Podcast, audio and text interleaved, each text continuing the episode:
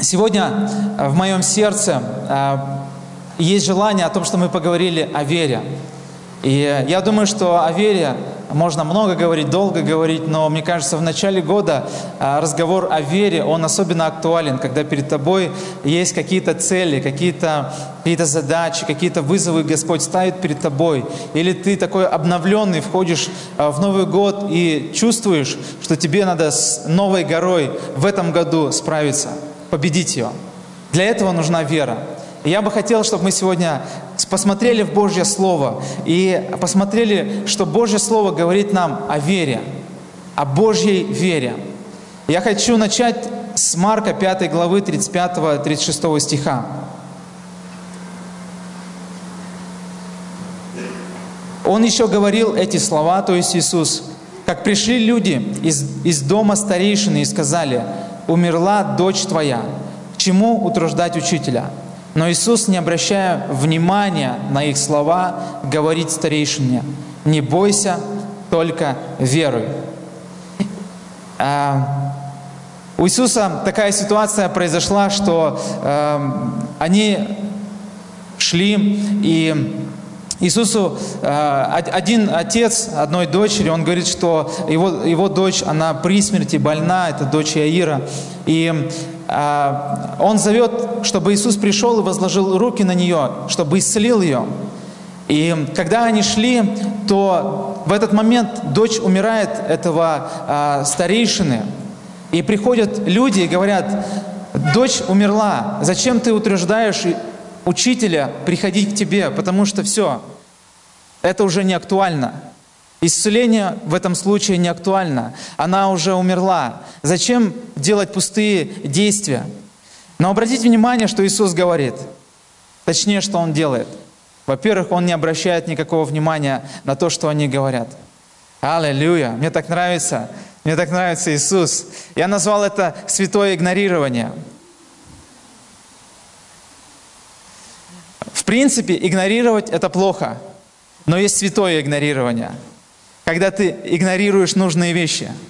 В этом случае Иисус игнорирует слова неверия.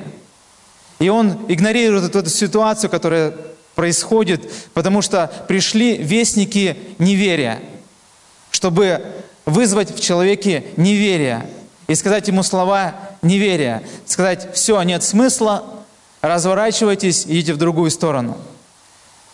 Но Иисус не обращает на это внимания. И Он говорит старейшине, не бойся, только верь. Я верю, и на основании этого текста мы можем увидеть, что смелость, она присуща вере. Смелость – это то состояние, которое всегда присуще божественной вере. Но страх разрушает существующую веру. Я думаю, что, о, как, насколько вы можете себе представить, что почувствовал отец? Я думаю, что для родителя, для отца или для мамы, это самая ужасная новость, которую можно в жизни услышать.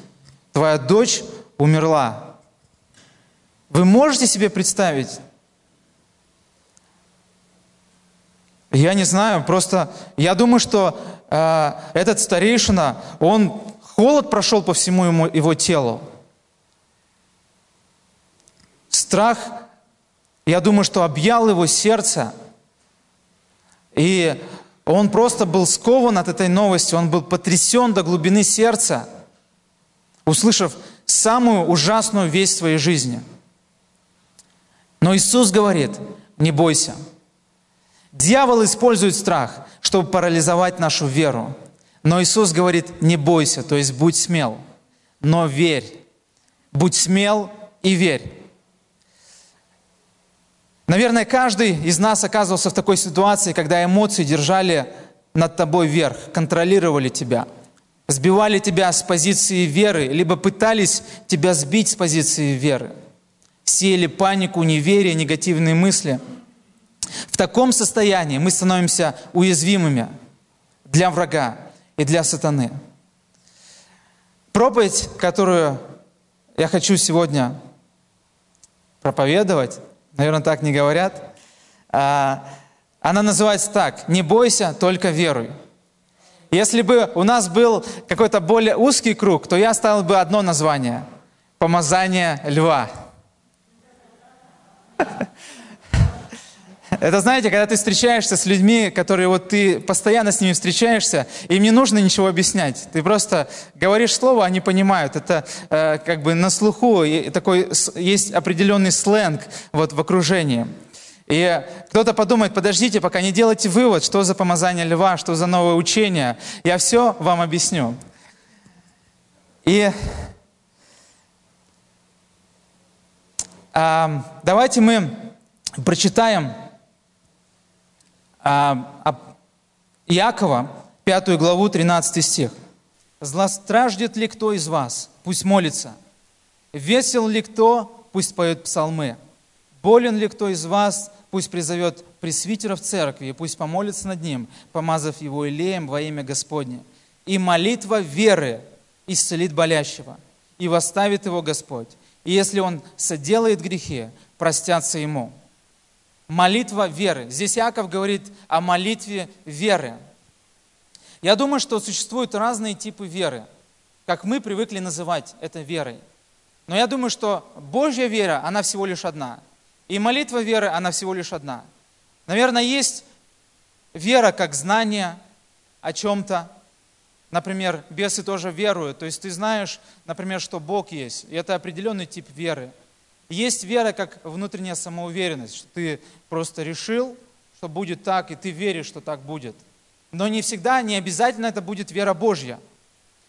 Иаков здесь говорит о вере, молитве веры. И возникает вопрос, что значит молитва веры? Что значит вера Божья? Я бы хотел, чтобы мы сегодня так вот окунулись в мир веры, посмотрели, что значит Божья вера – что значит молитва веры? Как она проявляется? Как она действует? И Яков говорит, а, давайте мы еще прочитаем. Марка, 11 главу, 21 стих.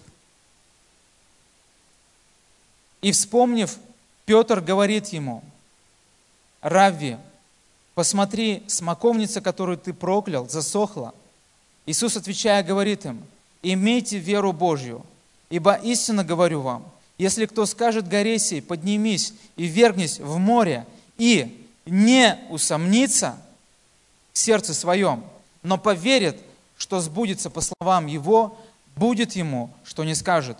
Потому что говорю вам, все, чего не будете просить в молитве, верьте, что получите, в одном из переводов, что получили уже, и будет вам.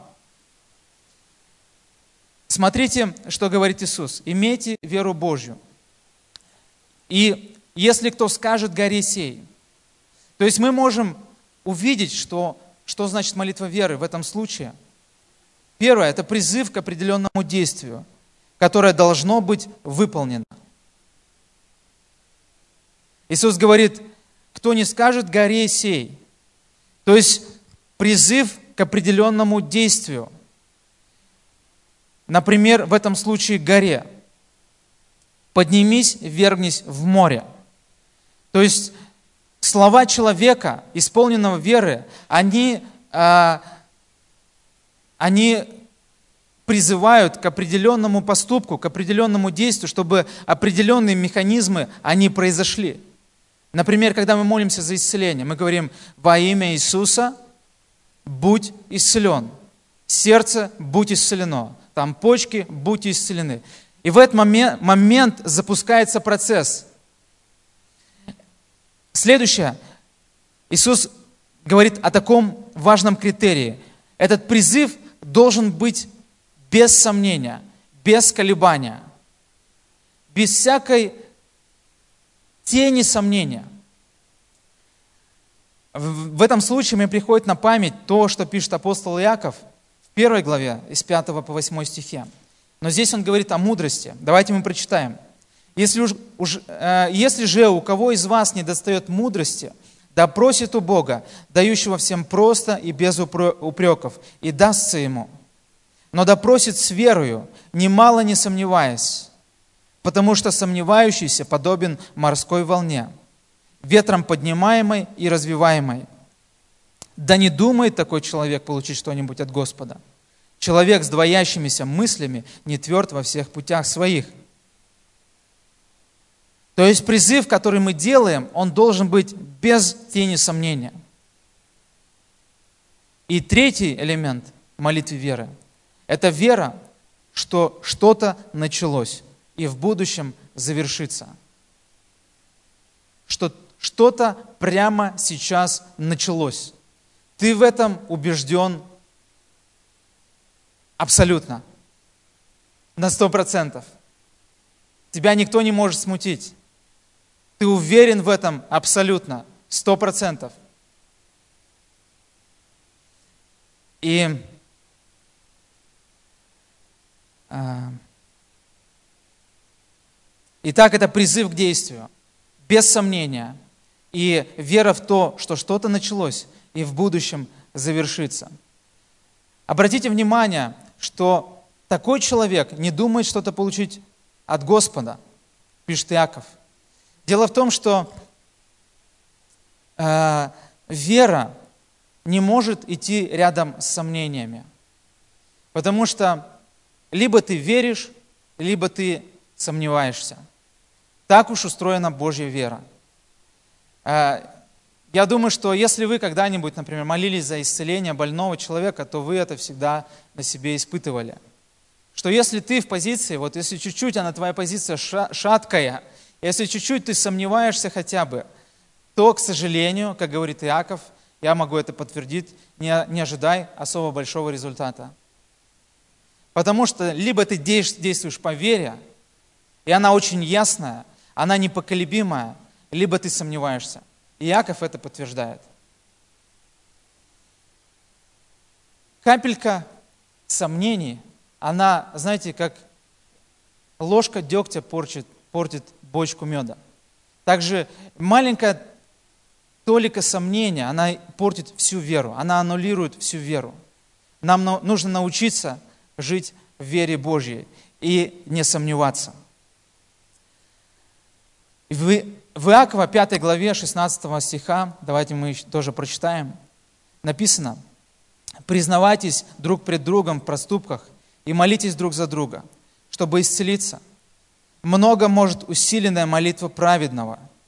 Или был человек, подобный нам, и молитвою помолился, чтобы не было дождя. Аллилуйя. И не было дождя на землю три года и шесть месяцев. И опять помолился, и небо дало дождь, и земля произрастила плод свой. Кто-нибудь верит, что пророк Илия был такой же, как я и ты? Он имел ту же веру, которую мы с вами можем иметь. Илия не сомневался, что его молитва, она будет исполнена. Он был железен просто в своих молитвах. И он был точно уверен, что если он скажет небу, не будет дождя, так и было. И так и происходило. И смотрите, что интересно, Яков говорит, что многое может усиленная молитва праведного. С греческого молитва праведного очень сильно действует. Ты спросишь, что такое праведник? А, апостол Иоанн в 1 Иоанна 3,7 говорит, «Дети, да не обольщает кто из вас, кто делает правду, тот праведен, подобно как он праведен». То есть человек, который живет согласно истине, библейской истине, то он праведен. И мы получили праведность Иисуса. То есть каждый из нас праведен, а молитва праведного очень сильно действует. Насколько она сильно действует? Настолько, что Илия молился, и три года с половиной не было дождя. Я уверен, что то, что мы имеем в нашей церкви сегодня, это плод наших молитв. Потому что я помню, как мы приехали, и ничего этого не было. Но как мы об этом молились? Мы молились, чтобы Бог дал нам молодежного пастора, чтобы Бог дал нам молодежное служение, что Бог дал нам зал, что Бог дал нам вас, что Бог дал нам домашние группы. И мы это имеем, потому что молитва праведного, которая, которая совершается с верой, непоколебимой верой, она очень сильно действует. Я бы хотел, чтобы вы сегодня посмотрели на те горы, которые перед вами стоят в этом году. И вы услышали это послание. Молитва твоя очень сильно действует. Аллилуйя. В прошлом году мы пережили просто невероятное чудо. У меня есть две сестры и один брат.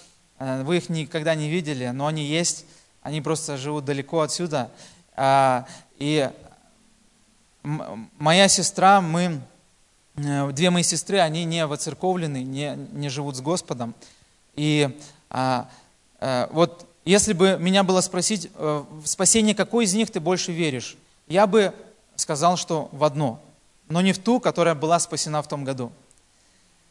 И так получилось, что в августе мы, мы, у нас с женой есть такой список, э, за кого мы молимся, неверующих людей, там тоже родственники, вообще в принципе. И мы молимся, вот как мы поженились, пять лет мы молимся за этот список. Во имя Иисуса будьте спасены. Во имя Иисуса будьте спасены.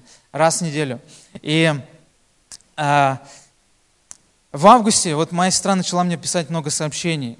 Там, что она мне пишет, ад реален.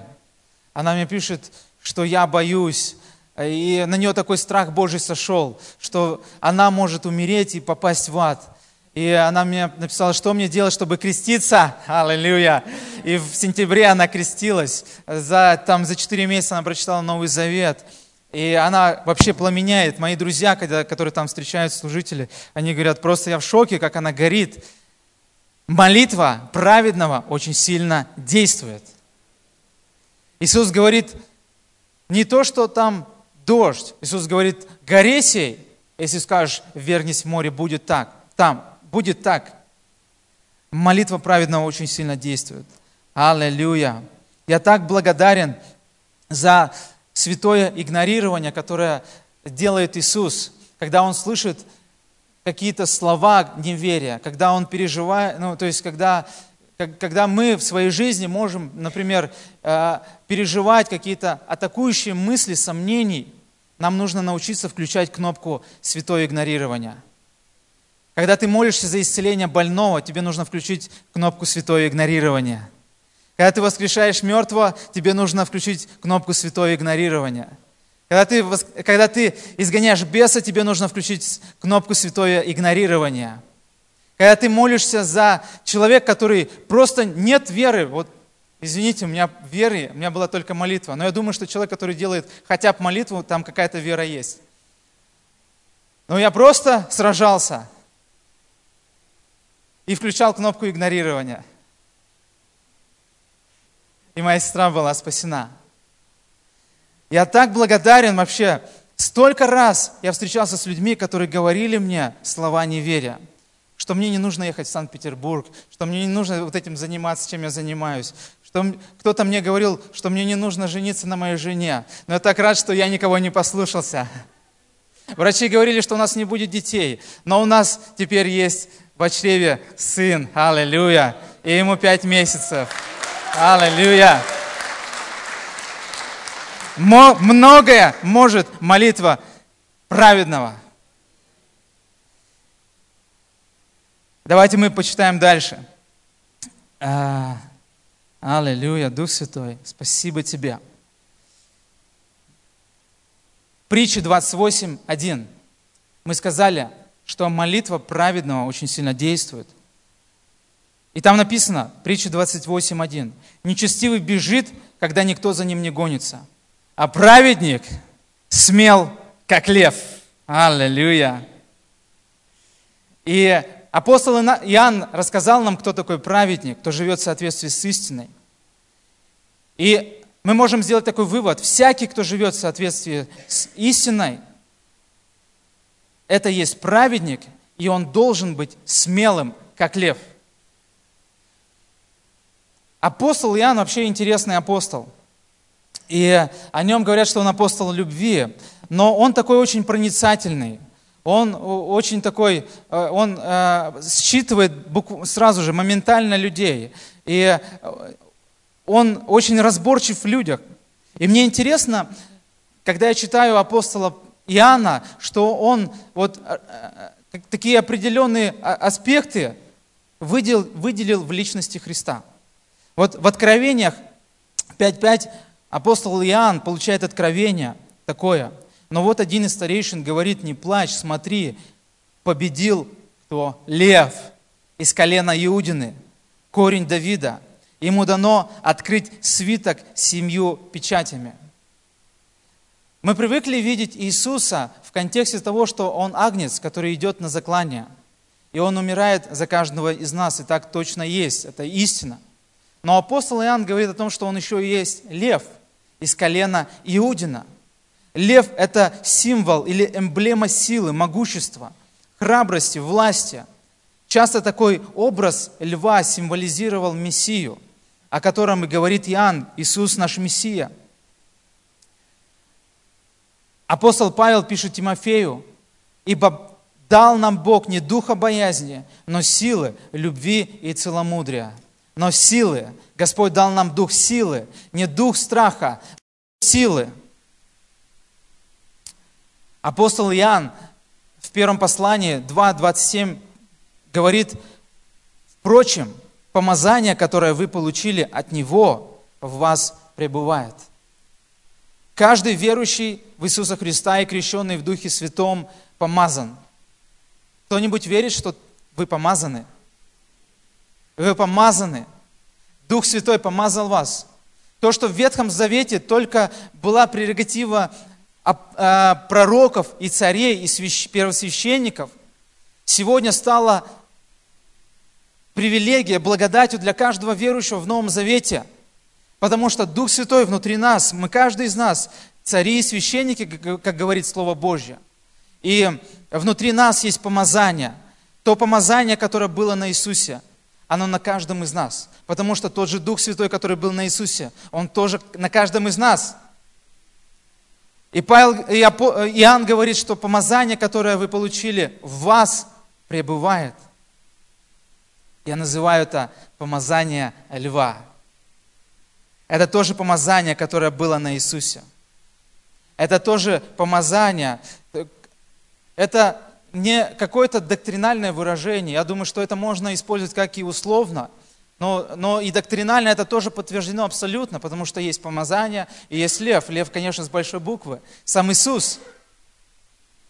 Я верю, что вот этот дух смелости, вот знаете, вы, вы когда-нибудь оказывались в такой ситуации – а, вы помните блудного сына, который ушел от отца своего, прогулял все свое имение, превратился в бомжа и сидел весь грязный, голодный, замученный. И вдруг он вспоминает, у меня же есть отец, его слуги живут лучше, чем я. Вы переживали такое чувство когда-нибудь?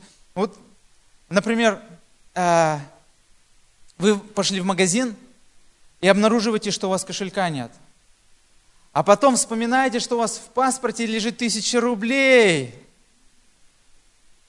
Вот это чувство, знаете, такое, такое озарение, как, как и произошло вот в жизни блудного сына. И я верю, что у нас бывают иногда такие моменты. И у Иисуса был тот момент, когда пришли а, пришли сказать, что э, дочь умерла, но я верю, что вот это такой, такая ревность такая, э, такой, такой бунт святой против неверия, он поднялся в Иисусе. И он сказал, не бойся, только веруй.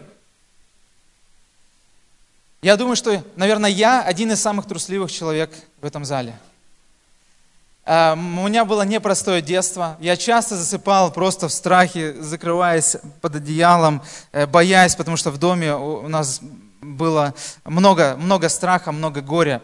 И э, я часто шел в школу, оборачиваясь, чтобы за мной кто-то не гонится там. Я все время переживал, если на меня нападали, меня шантажировали. Я очень сильно боялся этого. Э, боялся, что меня где-то побьют там и так далее. Но что-то изменилось, когда я начал следовать за Иисусом. Э, я помню такой случай, э, где-то, наверное, наверное, 9 лет назад это было, я начал служить как молодежный лидер, пастор. И однажды после служения мы пошли с молодежью там гулять. Ну, как гулять, по домам, просто по пути, там через весь город небольшой. И когда мы шли, вдруг за нами увязался человек, явно неадекватный, а возможно пьяный, но потом я понял, что он, скорее всего, одержимый. И он шел поодаль от нас, в метрах 15, наверное, и кричал на нас. Вот долго. Помните вот историю с апостолами, с апостолом Павлом, да? Когда женщина с прорицанием, вот мне это напомнило эту историю. Он просто шел и кричал на нас из, издали. И, и помните, что я очень скромен, миролюбив и э, труслив добавок. А, мы идем, вдруг просто из моего духа вырывается так, такой лев. Я поворачиваюсь к нему. Я говорю, во имя Иисуса, встань на месте и стой там. Он продолжал кричать, но стоял на месте. Я обернулся с такими глазами, не ожидая это от себя. И пошли дальше, общаясь. Ну, так ты что ты говоришь? Никто, конечно, от меня этого не ожидал. И мы пошли, и я заметил, что он стоял на месте там и орал. И мы уже заходили за угол, я думаю, ну, я надеялся, что он оттуда отомрет и сдвинется потом когда-нибудь. Аллилуйя, помазание льва. Божественная смелость сходит из нашего духа. Я не говорю о той смелости, которая присуща нашей душе, но та смелость, которая вырывается из нашего духа. И она действует для того, чтобы разрушать дела дьявола. Апостол Иоанн 3.8 говорит, для сего-то и явился Сын Божий, чтобы разрушить дела дьявола. Вообще вся сила, которая дана нам Духом Святым, предназначена не для того, чтобы позабавить кого-то, чтобы кто-то смешинку поймал, чтобы кто-то удивился или устроить какое-то шоу. Вся сила, которая дана нам Духом Святым, предназначена для того, чтобы для одной цели – это разрушать дела дьявола – и прославлять имя Иисуса, потому что это делает только Он. Давайте мы прочитаем одно интересное место. Иоанна 11.32, всем известное. Мария же, а, Иоанна 32, 11.32. Мария же, придя туда, где был Иисус, увидев Его, пала, пала к ногам Его и сказала Ему, «Господи, если бы Ты был здесь, не умер бы брат мой. Речь идет о Лазаре. Иисус, увидев ее плачущую и пришедшую с ней иудеев, плачущих, сам воскорбел духом и возмутился. И сказал, где положили его? Говорят ему, Господи, пойди посмотри. Иисус прослезился. Тогда иудеи говорили, смотри, как он его любил. А некоторые из них сказали, не мог ли сей, отверший очи слепому, сделать, чтобы и этот не умер? И Иисус опять, скорбя внутренне, приходит к гробу. То была пещера, и камень лежал на ней. В этой ситуации я вижу два момента, которые, опять же, апостол Иоанн прочитал в Иисусе. Смотрите, об этом Иоанн пишет. Такой проникновенный апостол. И он говорит, что Иисус, во-первых, прослезился. Мы видим в этом человечность Христа, что Он человек, Он не робот, Он человек, у Него, э, Он как живая душа, у Него есть эмоции человеческие. И второе, что я вижу здесь, божественную природу Христа. Давайте мы сейчас такое интересное прочтение прочитаем из подстрочника. Это вы нигде не прочитаете. Э, один, в одном подстрочнике, который переводит дословно слова, написано так. Вот 33 стих. Иисус и так, Иисус, тут немножко криво, Иисус и так, когда увидел ее плачущую и пришедших с ней иудеев плачущих, зарычал духом и взволновал себя и сказал, где вы положили его? И 38 стих. Иисус опять, рычащий в себе, приходит в гробницу – Интересно, да?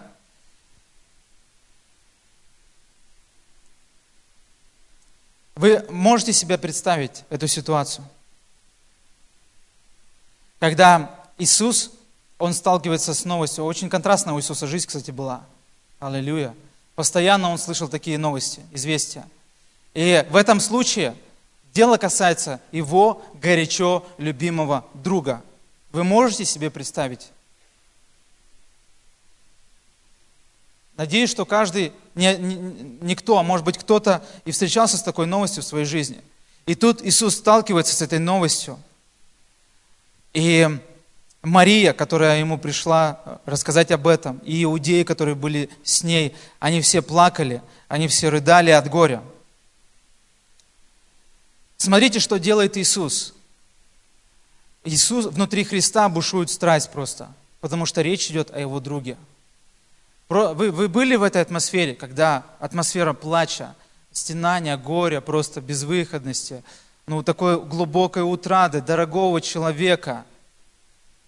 Вот в этой атмосфере смотрите, что делает Иисус. Он отодвигает в сторону свои человеческие эмоции.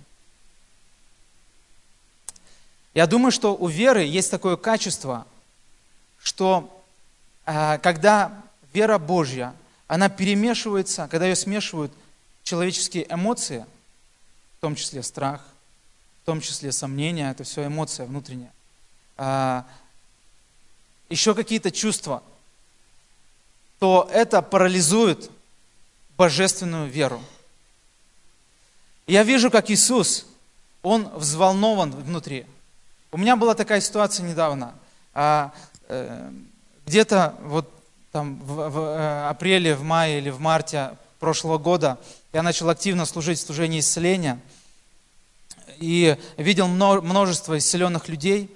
И э, у меня была такая проблема, моя нога, у меня там что-то с сосудами, э, и она мне постоянно как бы вечером так вот, ну, дискомфорт, то есть болела. Вот я утром просыпался, как будто моя одна нога не отдохнула.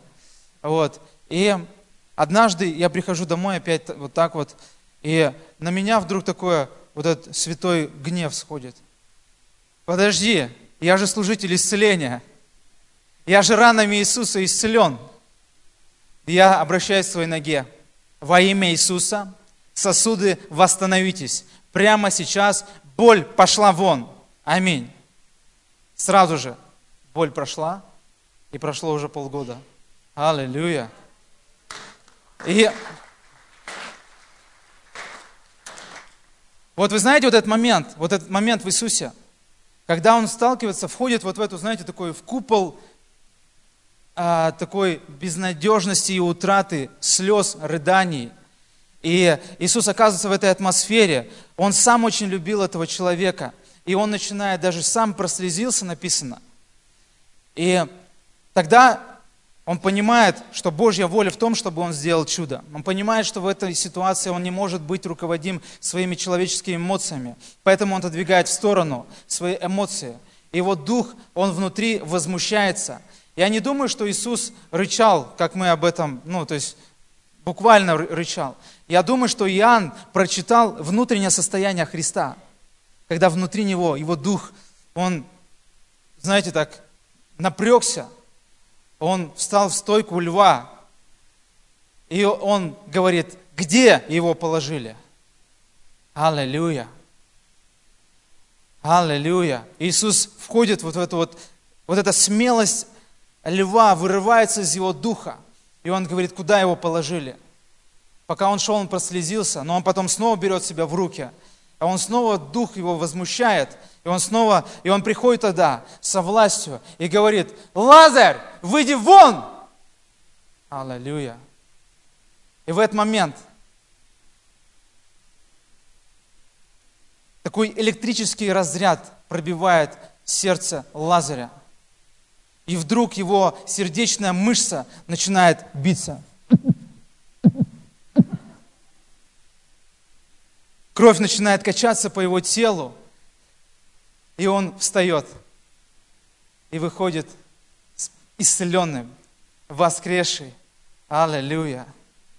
Смелость льва. Аллилуйя. Я верю, что Иисус в наши дни иногда рычит.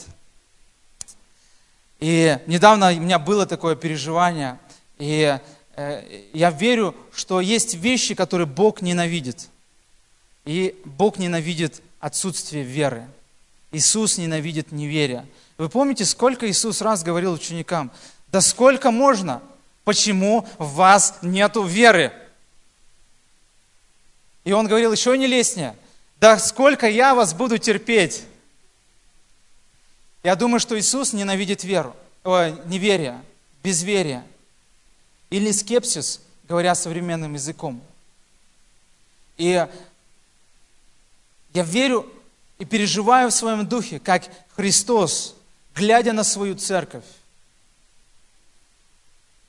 обнаруживая в ней какой-то скепсис или неверие, он рычит против этого – он как бы внутренне взволнов... Э, э, волнуется его дух, потому что он протестует против неверия в своей церкви. Аллилуйя. Иисус ненавидит скепсис и неверие. Я понимаю, что дьявол, он делает все, чтобы посеять церковь как можно больше скепсиса и больше неверия чтобы парализовать нас, чтобы парализовать учеников Иисуса Христа, чтобы мы уже исходили из своего какого-то здравого разума, а не из веры Божьей против того, когда мы встречаемся с делами дьявола.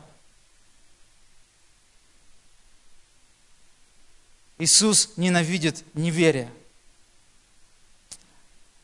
Вы помните римского военного сотника, который обратился к Иисусу по поводу его больного слуги – Матфея 8:8. Сотник же, отвечая, сказал, «Господи, я недостоин, чтобы Ты пошел под кров мой, но скажи только слово, и выздоровеет слуга мой. Ибо я подвластный человек, но, имея у себя в подчинении воинов, говорю одному, пойди и идет, другому, приди и приходит, и слуге моему, сделай то и делает, услышав сие. Иисус удивился и сказал идущим за ним, истинно говорю вам, в Израиле не нашел я такой веры. И сказал сотнику, иди, как ты веровал, да будет тебе. И выздоровел слуга его в тот же час. Римский воин понимал, что значит подчинение. И он понимал, что значит позиция власти. Когда генерал говорит лейтенанту, шагом марш, что должен сделать лейтенант? сделать так, как ему сказали. Этот римский сотник понимает власть и позицию власти в жизни Иисуса. Он понимает, что ему подчиняется духовный мир. И он говорит, скажи только слово. Скажи только слово. Когда мы говорим из позиции власти – слова какой-то горе, с которой мы столкнулись, немощь ли это, болезнь или что бы то еще не было, она тот час должна подчиниться, моментально подчиниться. И она будет тебе подчиняться. С нашим мышлением что должно произойти? Я проповедую о мышлении Божьего Царства. Как в Царстве Божьем видят вопросы веры. Поэтому Иисус он, как представитель Божьего Царства, ходя на этой земле, удивлялся. Он учил учеников, но удивлялся, насколько они были твердолобы, не понимая, что такое Божья вера. Потому что в Божьем Царстве другое мышление, там по-другому смотрят на вопросы, там по-другому сражаются, там по-другому а, происходит реакция на какие-то дела, которые делает дьявол. Давайте мы посмотрим Марка, 9 главу, 14 стих. Когда они вернулись ученика, к ученикам, а, они спускались с горы Илионской, с горы Преображения, и видели, что вдруг, что вокруг них собралась большая толпа, и с ними спорят учителя закона. Иисус идет с Петром, Иаковом, Иоанном с горы, и он видит, что вокруг учеников какая-то толпа, там какая-то сумятица происходит – Увидев Иисуса, эта толпа, изумленная, побежала его приветствовать. Иисуса, Иисус спросил учеников, о чем вы с ними спорите? Один человек ответил из толпы, «Учитель, я привел к тебе своего сына, он не мой, в нем нечистый дух. Когда бес нападает на него, он валит его на землю, на, на губах у мальчика выступает пена, скрипит зубами, а потом все тело цепенеет. Я просил твоих учеников изгнать беса, но они не могли». Иисус отвечает, «О люди без веры! Долго ли мне еще быть с вами? Долго ли еще вас терпеть? Ведите его ко мне». Его привели к Иисусу. Бес, увидев Иисуса, тот час сотряс мальчика, и тот упал, и стал кататься по земле с пеной на губах. Иисус подходит к отцу. Смотрите, такая ситуация. Мальчик. И он говорит, а, давно с ним это случилось? Спросил Иисус отца. Все происходит, да? А, с детства, тот ответил. Много раз хотел бес его погубить. То в огонь бросал, то в воду. если ты можешь что-нибудь сделать, сжалься над ним, помоги. От этого вопроса Иисус возмущается. Что значит, если можешь? Сказал ему Иисус. Все может тот, у кого есть вера. И тот час отец мальчика воскликнул, ситуация накаляется, мальчик тут извивается, толпа охает и ахает – верю, но помоги, если веры мало. Иисус, видя, что сбегается народ, тогда приказал нечистому духу, дух немоты и глухоты, я приказываю тебе, выйди из него и больше не входи. Без, бессильно сотряс тело мальчика, с воплем вышел, и тот лежал как мертвый. Многие даже говорили, что он умер, но Иисус, взяв его за руку, поднял его, и тот встал. Что значит, если можешь? Все возможно тому, кто верит. Аллилуйя. Что делать, когда веры мало? Возникает вопрос. Этот ответ абсолютно незауряден. Есть всем известное место Писания, Римлянам 10, 17. Вера от слышания, от слышания от Слова Божьего – Нигде больше невозможно найти божественную веру, как только в Его Слове. Если ты чувствуешь, если ты видишь, что ты постоянно сталкиваешься с вопросом, э, с неверием, с сомнениями, я тебе дам одну лишь рекомендацию. Читай Слово Божье. Если ты говоришь, читаешь, читай его больше. Читай его настолько, чтобы ты был наевшийся Словом Божьим каждый день чтобы ты был наполнен Словом Божьим каждый день. Ты скажешь, что я сомневаюсь в вопросах исцеления. Погрузись в Слово Божье в вопросах исцеления. Изучи, что говорит Библия и Новый Завет об исцелении, и твоя вера, она возрастет. Если ты говоришь, что ты сомневаешься, что Бог изгоняет, Дух Святой, или у меня есть власть изгонять бесов, изучи Божье Слово.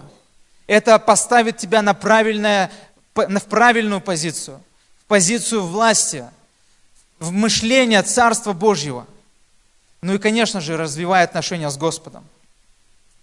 Когда ты будешь развивать твои отношения с Господом, твое доверие Ему будет тоже развиваться. Потому что мы доверяем только тому, кого хорошо знаем. Развивай свои отношения с Иисусом и с Духом Святым. Дух Святой – лучший учитель веры. Он тебе подскажет, когда тебе нужно действовать по вере – он поднимет из тебя дух льва, когда это нужно. И ты будешь передвигать горы. Есть такой феномен, я бы хотел об этом тоже сказать напоследок. В Марка 6.4 об этом написано. Иисус столкнулся с такой ситуацией. Он говорит, всюду пророк в почете, сказал Иисус, только не у себя на родине, не у родных и не в семье. И он не смог совершить там ни одного чуда, и только несколько больных исцелил, возложив на них руки. Он удивлялся их неверию. Наверное, больше всего Иисус удивлялся, будучи на этой земле, это неверию. Иисус приходил из селения в и учил. Вы никогда не задумывались, не задумывались, что чем дальше человек веры от своего дома, тем выше его вера. Люди, которые тебя не знают, во-первых, видят в тебе дар божественное, что-то внутри тебя, силу Духа Святого. Люди же, которые тебя знают давно, твои родные, они видят в тебе человеческую природу. С этим столкнулся Иисус, и Он столкнулся с неверием. И никто не обратился к Нему за чудом. Все, ну, все как-то с пренебрежением смотрели на Него. Мы с вами одна семья, одна церковь, одна семья. Давайте мы будем смотреть друг на друга. Знаете, а, кто-то из апостолов говорит, что мы сейчас уже не знаем друг друга по плоти. Давайте мы будем смотреть, рассматривать друг друга как служителей веры, как людей веры, не пренебрегая тем даром, который дан каждому из нас, и здесь присутствующих, не только служителям, но каждому верующему в Иисуса Христа. Пусть в нашем доме, в нашей церкви не будет этого скепсиса к своим родным по вере, как у Иисуса это было в отношении его родных. Они уверовали в Него только когда Его не стало рядом.